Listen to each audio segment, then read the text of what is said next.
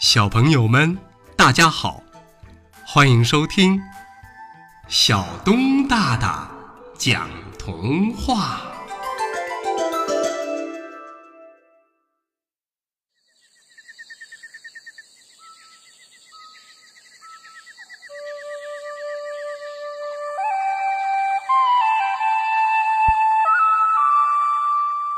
苦恼先生。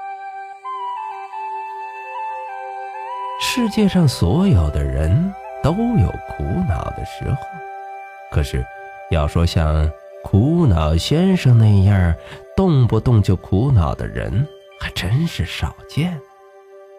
早上起来，如果遇到一个大晴天儿，太阳高高的挂在东方的天空，苦恼先生就会苦恼的想。今天我要出门去，在太阳底下走很长时间，太阳会晒得我吃不消的。如果遇到一个雨天儿，苦恼先生又会想：哎，下雨天儿，我能干什么呢？我的被子已经三个星期都没有晒过了，鞋子更是潮的没法穿。有一天，苦恼先生去参加一个聚会，聚会的主持人生怕苦恼先生把一脸的苦恼馅儿传染给大家，于是就给他戴上了一个面具。戴了面具的苦恼先生苦恼的想着：“哎，戴了面具，什么东西我都不能吃，只好看着别人吃。”一会儿，他又苦恼的想着：“哼，戴了面具，谁也认不出我。那，那我算什么呀？”苦恼先生的苦恼在身体里越积越多，于是他的身体慢慢鼓了起来，变成了一个圆球，在地上滚来滚去。大家看了都笑得上气不接下气，有的甚至笑得躺在地上爬也爬不起来。聚会的气氛一下子就达到了高潮，主持人感到很满意。而苦恼先生呢，他的苦恼却更多了。他万分苦恼的想着：“ 人家都在笑话我呢。”从今往后，我我还有什么脸面活在这个世界上啊？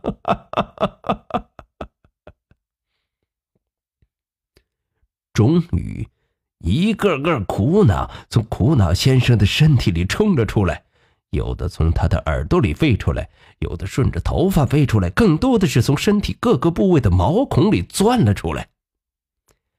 突然，几十个苦恼猛地从苦恼先生的鼻孔里冒了出来，面具被冲飞了，露出了苦恼先生那张被苦恼弄得扭曲了的脸。那可真是世界上最苦恼的脸了。这下子，周围的人立刻被传染上了苦恼，大家一个个的。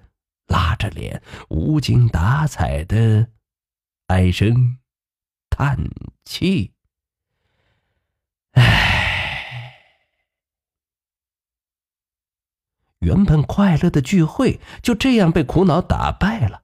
苦恼先生感到非常内疚，因此他也就更苦恼了。世界精神组织向全球发出了紧急通知。苦恼先生再这样苦恼下去，会传染给整个地球的。我们要坚决控制住这种传染病，不让它继续蔓延。于是，苦恼先生被隔离了起来。为了彻底治愈他的苦恼病，世界精神组织成立了专家组，专门研究治疗方案。人们衷心的希望。苦恼先生能够早日康复，也但愿人类远离苦恼。好了，朋友们，童话故事《苦恼先生》就为大家播讲到这儿，欢迎下次接着收听小东大大讲童话。